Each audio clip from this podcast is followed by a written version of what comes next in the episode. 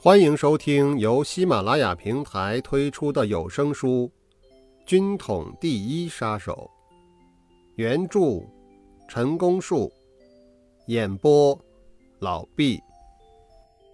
第一集，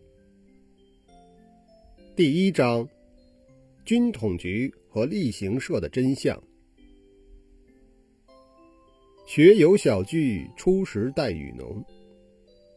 这是几十年前的事了。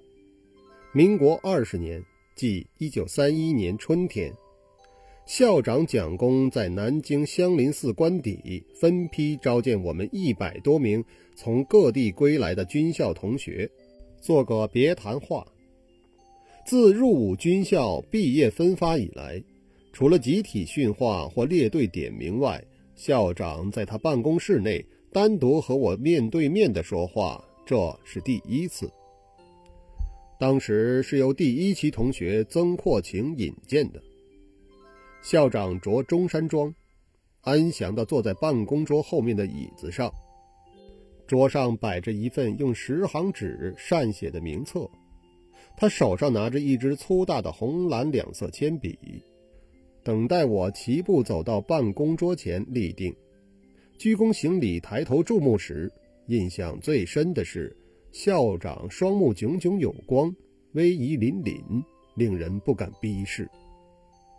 校长首次询及省级县份、父母存没、弟兄几人等家庭状况，边问边听，一面核对名册，随后又问到工作兴趣。我大胆也是由衷的回答说：“部队中的军事工作已经生疏了。”其他性质的工作都愿意学习。我以为这句话会惹他生气，但见校长在名册上做了一个记号，并没有什么不悦之色。这次召见前后大约有三分钟，也只问过三句话，因过程简单，当时并没有特殊的感觉。过后猜想，校长或许是在看仪表、听谈吐，在观察中做一次遴选。至于标准如何，那只有他老人家自己知道了。过了三四天，接获通知，在一百多人中圈定了十四个人开班受训，我在名单中是排名最后的一个。这个小型的训练单位定名为中央军校特别研究班，由军校政治部主任封替兼主任。沈尊悔任秘书。当时中央军校教育长张治中似乎并不过问这件事。这个训练班冠以“特别”二字，而实质上也的确与一般的训练机构不同。第一，它没有班纸，因陋就简的在军校政治部一间办公室中摆了几张单抽屉的长条桌，两个人合坐一条木板凳。就这么凑合了。第二，不规定制服，着中山装、西装都可以，只要不着长衫短褂就行。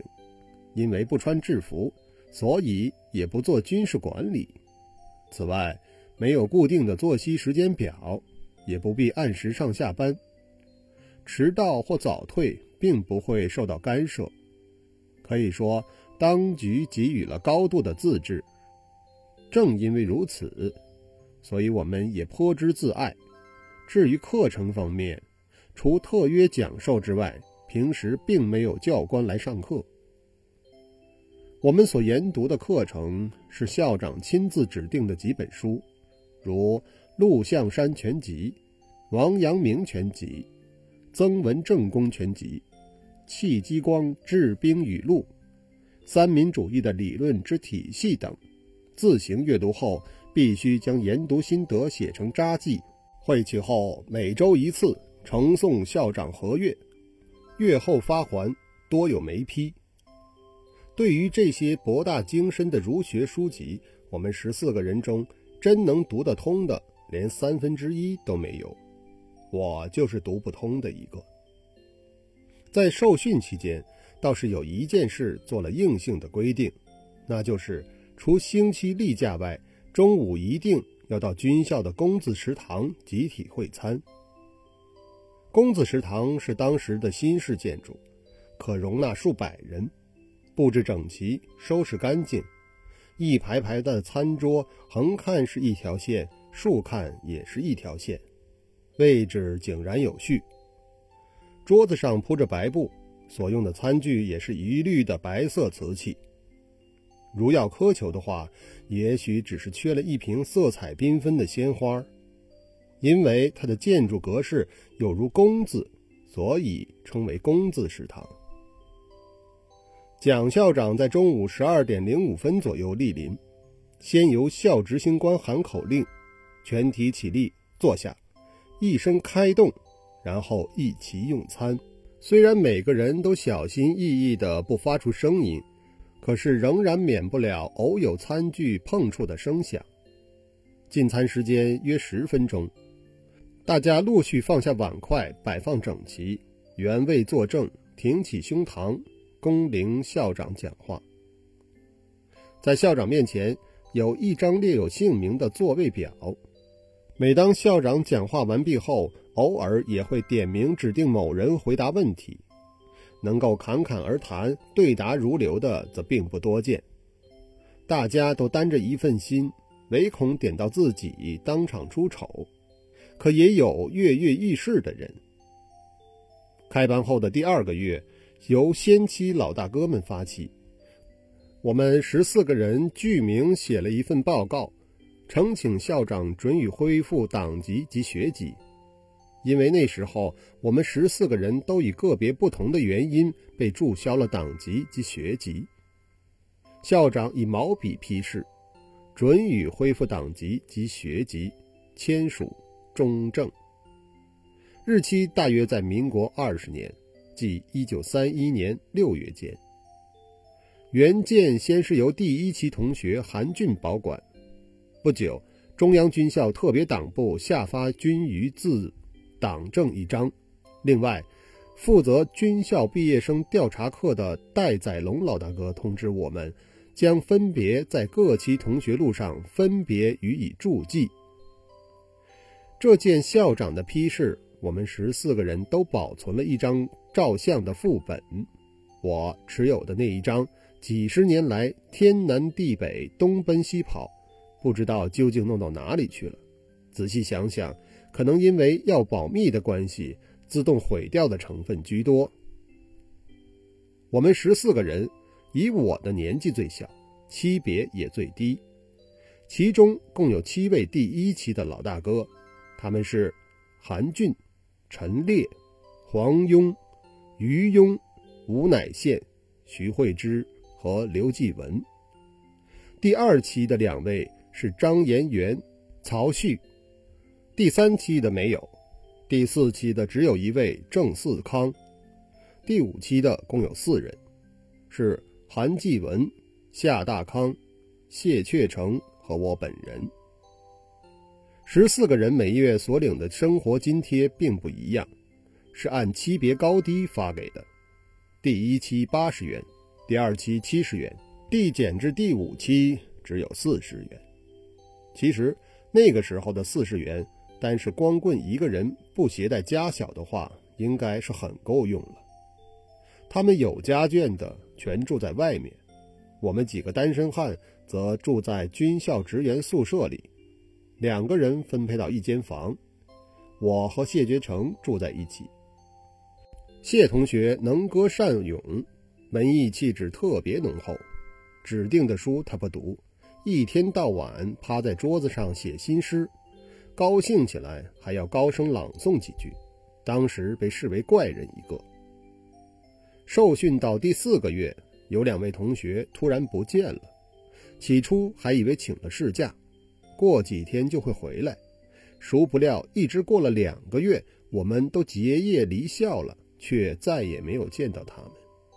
这两位同学都是广东人，一位是吴乃县一期老大哥，一位是受训期间和我同坐一张桌子的五期同学韩继文，又名尚英。当时并没有特别留意这件事，同学们也未加谈论。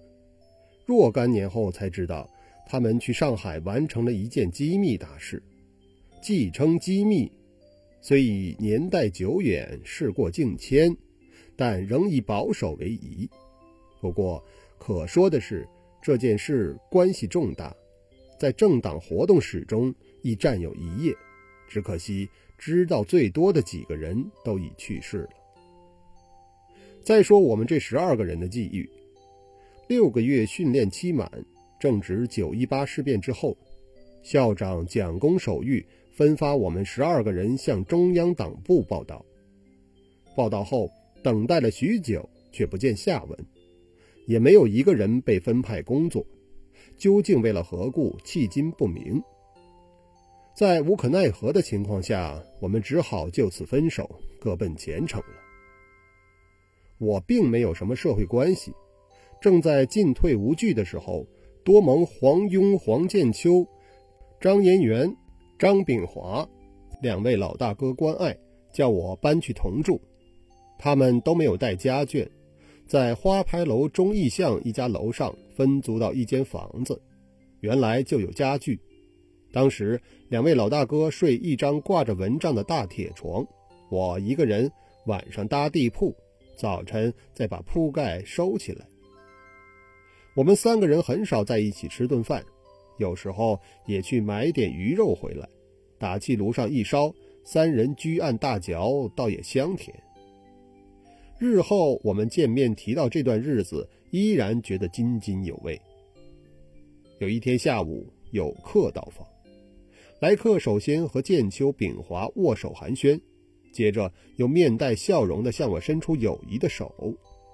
剑秋兄连忙为我们双方介绍说：“这位小老弟是五期同学陈公树，这位老大哥是六期同学戴笠戴雨农。”五期的称小老弟，六期的称老大哥，这句介绍词有点奇怪。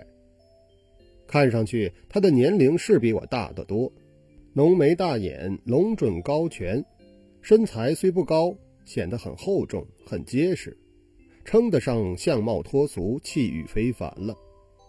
这第一印象相当深刻，至于他对我的观感如何，那就不得而知了。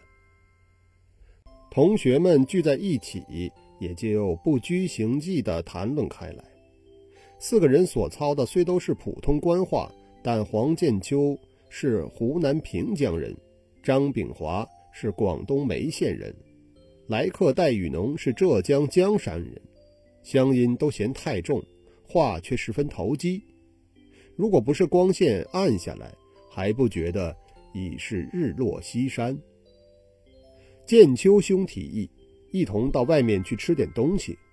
出了中义巷不远，有一家本地小馆子，字号是迎风酒楼。格局不大，只有一楼一底。点了几样菜，叫了一壶酒，吃下来不到两块钱，大家都认为还不错。自此之后，戴雨农时常到我们这里坐坐，偶尔也会同去看一场电影。有一天，我们正和房东太太打麻将，戴雨农又来了。他看是我输，大有拔刀相助、一显身手的气势，叫我站起来，替我打了几副。但看他吃张摸牌的手法，并不像是善于此道的熟手。我曾经问过剑秋兄和炳华兄，这位戴同学是做什么工作的？他们告诉我，只知道他在校长官邸。并不明了所思何职，我又不解地追问：他既然在官邸任职，为什么这次校长下野回奉化，他不跟了去呢？这两位老大哥并没有正面回答我，只含含糊糊地嗯了一声就算了。后来我们相处得更熟，彼此间的认识也增进了不少。有一次，戴雨农突如其来地问我：“公叔兄。”你认识曹潇清这个人吗？我回答说：“岂止认识而已，我们俩同连入伍，同排又同班，而且是双架床铺的一上一下。他是日本明治大学毕业，我只不过念到中学，可是我们两个居然交成了好朋友。入伍的时候，他连绑腿都打不好，我还取笑过他呢。我顿了一下，又补充说：“自从他四期升学进入本校政治科，我因病落后，编入第五期部科后，分手到现在，始终没有再见过呢。”戴雨农郑重其事地说道：“如果曹霄卿目前就在南京呢？那我马上去看他呀。”接着我又反问了一句：“他真的到南京了？”戴雨农摇了摇头说。我只是希望他能来到南京而已。戴雨农之所以有此一问，我的确有点莫名其妙。到后来，他才告诉我，曹霄卿当时在上海帮着胡汉民搞新国民党，从事反政府的分裂活动。